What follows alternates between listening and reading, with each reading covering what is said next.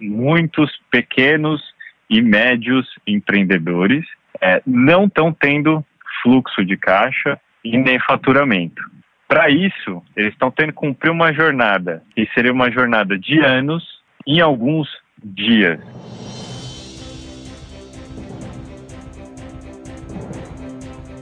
Você já deve ter se deparado no caminho para casa, escola ou trabalho com motoqueiros e ciclistas que atravessam a cidade e carregam uns baús azuis estampados com uma lebre branca.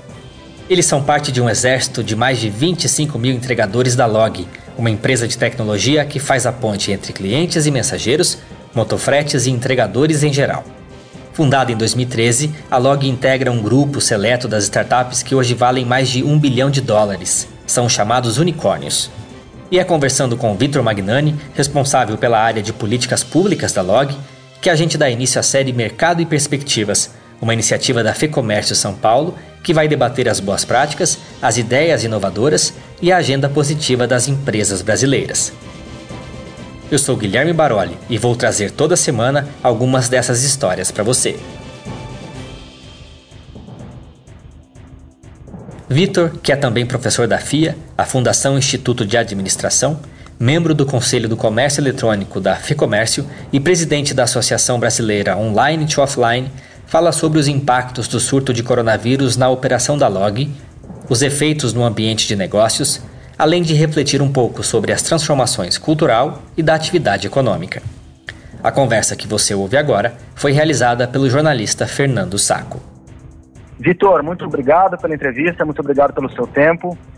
É, nossa entrevista ela acontece no dia 31 de março de 2020 e é importante a gente contextualizar para quem está nos ouvindo que passamos, estamos em meio a uma pandemia de coronavírus, né? Pouco mais de 4 mil infectados, 150 mortos, o saldo é grande. E o Brasil ainda não atingiu o pico dessa doença, desde o dia 23 de março até antes disso, em alguns casos o comércio, escolas, parques, empresas fecharam as portas ou mudaram o esquema de trabalho. É, vou direto ao ponto. Qual foi o impacto disso para a Log, na operação da Log? Ah, os impactos é, são muitos. Primeiramente, a gente teve que adequar o nosso cross-dock. A gente tem um centro de distribuição dos maiores da América Latina em Cajamar. Então, criamos uma série de protocolos de higiene e adaptação é, das pessoas em virtude do distanciamento que cada uma precisa cumprir, é, também uma análise dos sintomas ou, ou de cada é, quadro clínico de cada pessoa. A gente também disponibilizou para os entregadores um kit de proteção com álcool em gel e luva. estamos comunicando todos os funcionários também sobre as medidas necessárias é, para a gente conter o avanço é, do coronavírus. Além disso, a gente teve que adaptar muitos é, funcionários e departamentos inteiros a um trabalho home office, é, e isso é uma tarefa é, muito importante e, e, e, um desafio, porque mesmo para uma empresa 100% é, de tecnologia, a, o home office não é de fato culturalmente aplicado no Brasil e no mundo. É, poucas empresas adotam ou adotavam esse tipo de trabalho. Então isso requer um aprendizado constante. Então o time de people está frequentemente em contato com os loggers, que são as pessoas é, que trabalham é, é na log, para ensiná-los, é, para instruí-los as melhores práticas ali para se adaptar a esse novo contexto. Houve também um aumento na quantidade de pedidos, né, de fluxo de pedidos para os entregadores, correto? Correto. Houve um aumento do número desses pedidos é, e se a gente for falar setorialmente e não especificamente da log, é, esse, esse aumento do número de pedidos não necessariamente implica no aumento do número de entregas. Tá? Então, é, deixando um pouquinho a log guardada, o que a gente viu nos primeiros cinco dias foi um aumento de 32% de novos clientes. Ou seja, ou seja, pessoas que não compravam é, no ambiente online passam a comprar pela primeira vez. É. Além disso, a gente teve uma procura muito grande nos primeiros dias por alimentação e produtos de higiene. Porém, o que se destaca é, dentre essas estatísticas é a procura por equipamentos para trabalhar em casa. Então, por exemplo, a procura por é, computadores, laptops, notebooks. A gente verificou um aumento de 15%. É, por, cento. por que, que eu estou falando de maneira setorial? Porque, de um lado, a gente tem muitos consumidores, é, muitas famílias em casa pedindo os mais diversos produtos, mas do outro lado, a gente tem a ponta do comércio é, e este comércio, em sua grande maioria, ele é somente presencial. Mesmo aquele comércio é, que tem alguma atividade online, ele está tendo que se adaptar para ficar 100% online. Isso está fazendo com que é, muitos comerciantes, muitos estabelecimentos tenham que passar por uma transformação digital forçada. Isso é o maior desafio deste momento. Muitos pequenos e médios empreendedores é, não estão tendo fluxo de caixa e nem faturamento. Para isso, eles estão tendo que cumprir uma jornada que seria uma jornada de anos em alguns dias. Eu costumo dizer que eles estão passando por um processo que duraria cinco anos em cinco dias. Tá? Quem conseguir se adaptar mais rapidamente a esse, a esse contexto vai ter um ganho não só nesse curto espaço de tempo, mas também para toda a jornada do, do, dos negócios a partir de agora.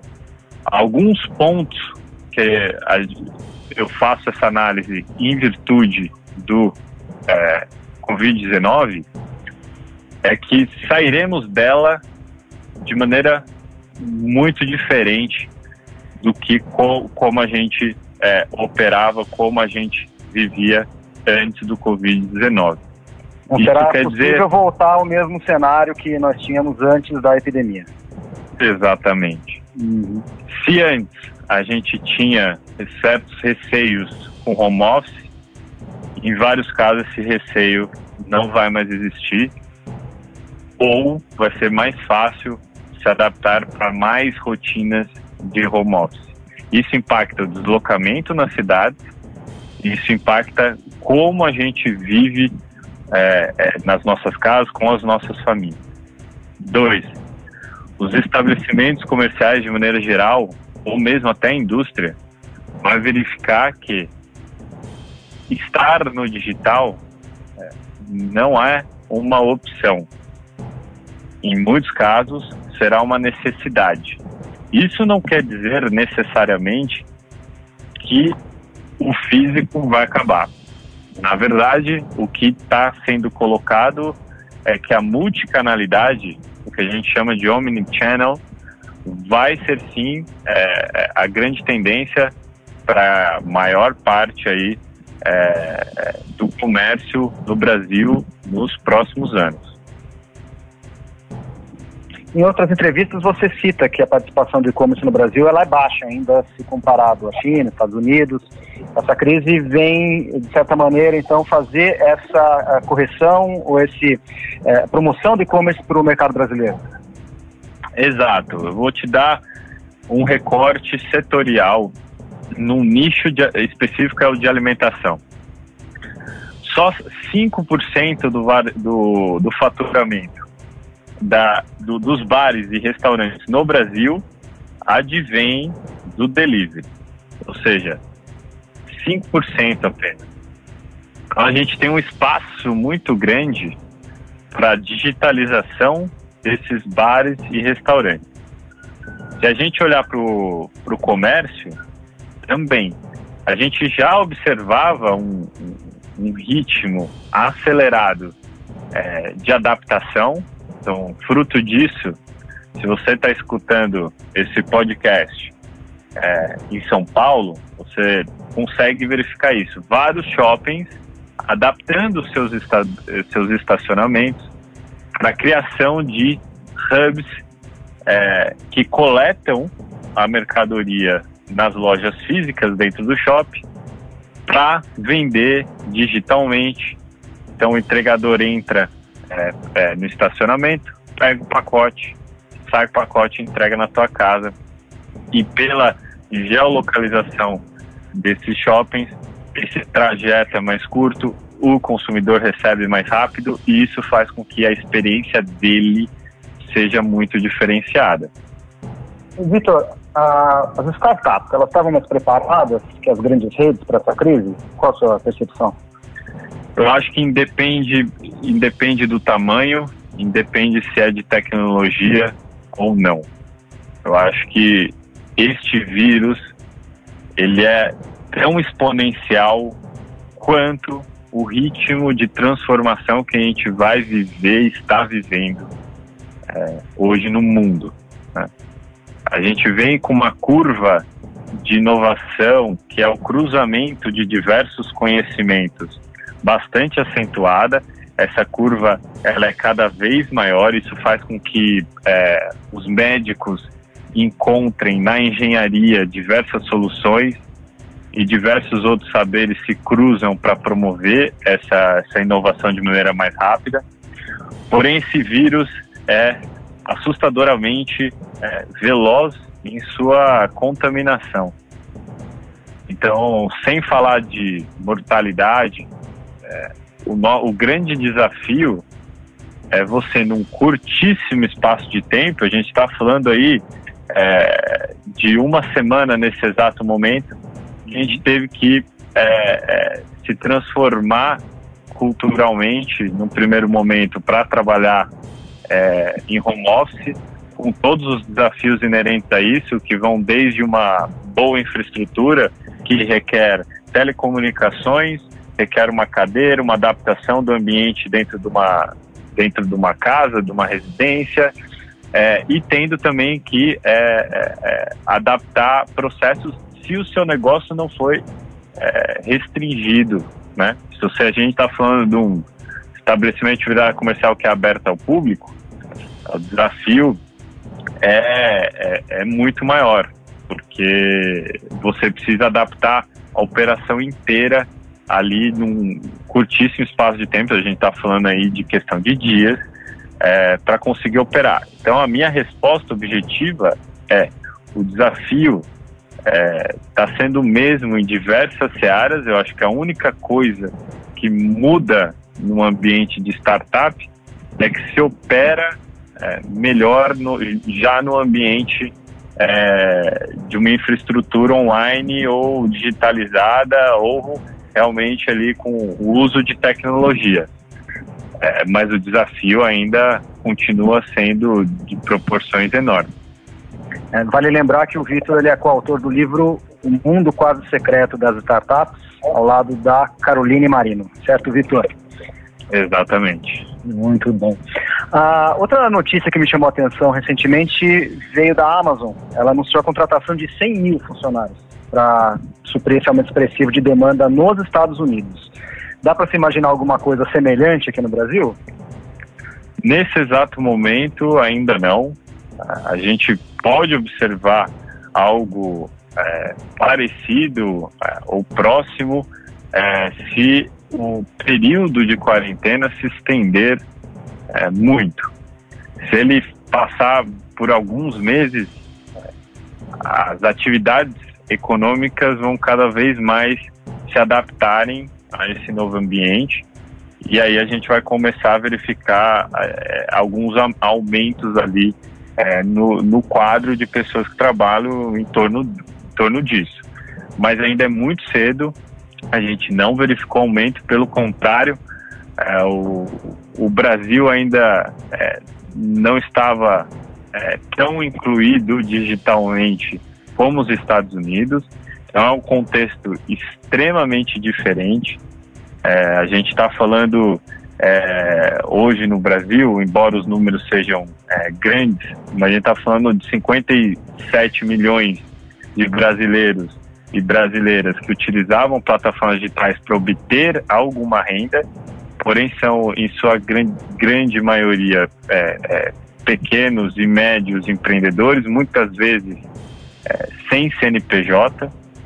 É, e esse número tende a aumentar. Conforme esse número for aumentando, a gente vai criando é, novas formas de é, adaptar, adaptação dos negócios.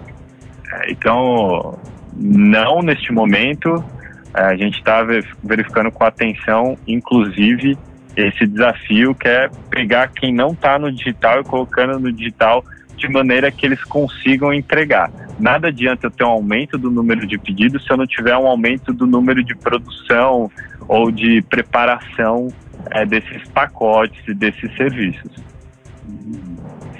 E voltando à questão da operação, existe uma certa apreensão por conta de uns possíveis bloqueios por parte dos estados. É, você acha que isso pode prejudicar a malha logística, a malha é, abastecimento? Inclusive, a FEComércio enviou um ofício para a Anvisa, Casa Civil, o Ministério da Infraestrutura, reforçando a importância do transporte de carga nesse momento de pandemia. É, mas de que maneira você acha que isso pode afetar, se é que isso pode afetar, Vitor? Tá. É, dos seis primeiros dias, a gente viu algumas ondas. Então, alguns estados é, começaram a pensar em restringir. A gente não vive, no momento atual, é, um, um, momento de restrição é, na maior parte é, dos estados e fruto disso foi a movimentação que o Conselho de Comércio Eletrônico, por meio do grupo de trabalho é, e o Comitê de Logística fez, encaminhando diversos posicionamentos e fazendo esse engajamento naqueles estados que é, nos primeiros dias começaram a restringir. É, isso resultou num alinhamento via Ministério de Infraestrutura com os secretários é, estaduais de transporte e nesse momento em que estou dando essa entrevista, é, o assunto está é, minimamente pacificado. É, muito embora em algumas cidades ainda ocorram algumas é, restrições mas aí a gente está ajustando esses, essas restrições é, junto ao Conselho Nacional de Municípios. Seria, seria esse momento uma oportunidade para reduzir burocracia, burocracia do e-commerce, burocracia do comércio em geral, Vitor? É, o e-commerce ele tem um pleito antigo, que é a dispensa da impressão da DANF, por exemplo. É, seria uma boa hora para otimizar processos daqui para frente? Sim, a gente já obteve um, um um primeiro passo é, nesse, nesse processo é, de crise é, que realmente forçou é, o poder público também acelerar algumas tomadas de decisão, assim como foi feito com telemedicina. Então, telemedicina, por muitos anos, é, não foi regulamentada é, e, e, em uma semana, em virtude do que está acontecendo no mundo, ela foi regulamentada no Brasil. A mesma coisa aconteceu com a digitalização de documentos. Então, recentemente, é, a Secretaria de Desburocratização publicou um decreto é, em que dá validade jurídica é, para os documentos é, digitais é, que substituem os documentos impressos. Esse é o primeiro framework a gente espera agora descer esse, esse assunto para os estados e também obter alguns entendimentos mais claros é, no governo federal, o que inclui a DANF. Vitor, você participa do Conselho do Comércio Eletrônico da FEComércio, você preside a Associação Brasileira Online e Offline, que reúne diversas plataformas de intermediação. Qual que tem sido a posição dos seus parceiros é, os parceiros da Log nesse momento? O que, que você tem visto de bom, de bacana acontecendo? Olha, a gente está é, tá no momento ímpar em que muitas empresas e pessoas estão se unindo é, para ajudar realmente é, a, a, a, abastecer as pessoas, a entregar kits de higienização, muitas vezes é, até dando um, um, um auxílio financeiro. É, então a gente tem muitos casos bacanas nesse sentido. Então é, é algo que é, mostra que a gente pode caminhar para uma responsabilidade social corporativa muito bacana. É, e pro, pelo outro, a gente vê algumas iniciativas com uso de tecnologia para enfrentamento é, da, da crise da quarentena. Então, nesse aspecto do uso da tecnologia, a gente, a gente tem exemplos como a Inloco, que é uma empresa de geolocalização que começou a, a, a aplicar no, em, em, Pernambuco, mais especificamente em Recife, uma forma de disponibilizar para a prefeitura quem são as pessoas é, que estão é, é, descumprindo a quarentena. E a prefeitura, por sua vez, identificando que as pessoas estão saindo das suas residências em determinado local, pode disparar uma mensagem de texto com algumas orientações para a pessoa retornar para o seu lar. Né? É, e no outro é, pilar, a gente vê é, alguns aplicativos empresas desse ecossistema digital é, se preocupando ali com, com seus parceiros, então diminuindo o tempo de repasse, é, é, oferecendo um, uma diminuição da taxa, é, disponibilização ali de, de, de, de, de kits de segurança, que é o mínimo que a gente é, é, é pode fazer.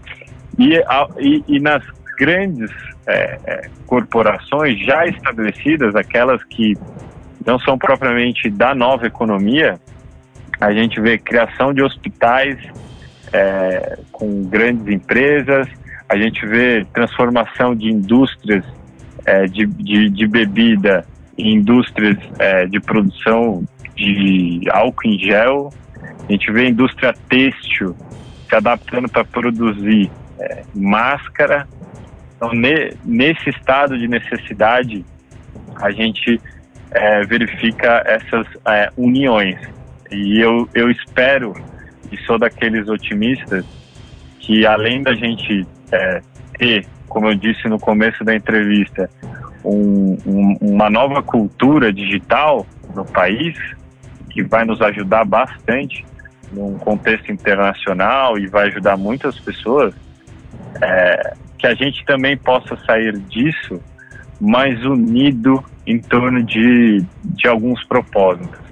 E essa união vai fazer toda a diferença é, para a gente, para construir, construir e mirar planos e objetivos em comum. Tá ótimo, Vitor. Muito obrigado pela entrevista. Até uma próxima oportunidade. Valeu. Com roteiro e entrevista de Fernando Saco e gravação do estúdio Johnny Days, esse foi o Mercado e Perspectivas. Acesse o portal e redes sociais da FEComércio para ter acesso a conteúdos exclusivos e estratégicos. E se você é empresário, conheça as vantagens de ser um associado da federação. Os links estão aqui na descrição deste podcast. Até a próxima!